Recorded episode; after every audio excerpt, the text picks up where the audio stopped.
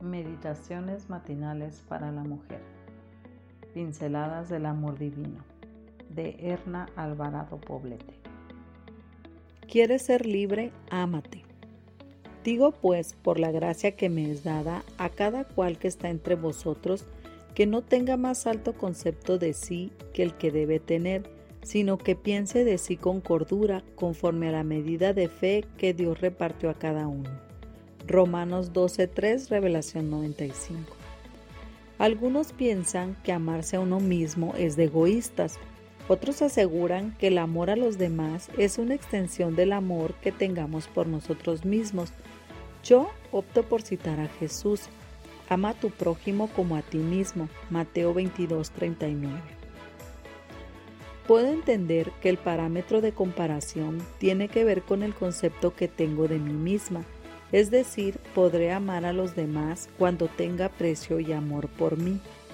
Lo que falta definir con precisión es qué significa el amor propio y cómo se sustenta y se manifiesta en la vida de las hijas de Dios. Quien desprecia algún aspecto de su vida será incapaz de apreciar y aceptar a los demás con su totalidad.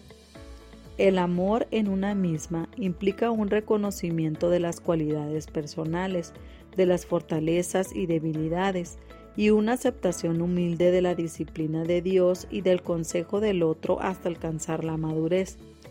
Recordamos que nuestro valor fue estimado en la cruz del Calvario. Si Dios te amó tanto, tú debes amarte también. Lo contrario sería ingratitud.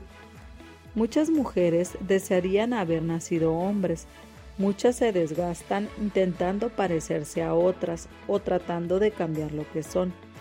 Todo esto es infructuoso y conduce a la insatisfacción personal. Nadie es más ni menos importante ante nuestro Creador. Amiga, si has caído en la trampa de la autocompasión, sal a la luz de Dios y toma la senda de la renovación personal. Trabajo contigo y para ti con la ayuda de Dios. Toma en cuenta que las diferencias nos hacen únicas y especiales. Apreciar lo que eres te dará estabilidad emocional y desarrollarás mejores relaciones con los demás.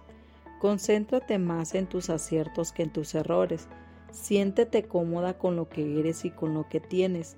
No busques siempre la aprobación de los demás, busca la aprobación de Dios. No eres perfecta, pero hay mucho en ti que es un tesoro, descúbrelo. Tener una opinión pobre de ti no es modestia, es autodestrucción. Tener una adecuada apreciación de lo que eres no es egoísta, es lo que necesitas para amar a los demás.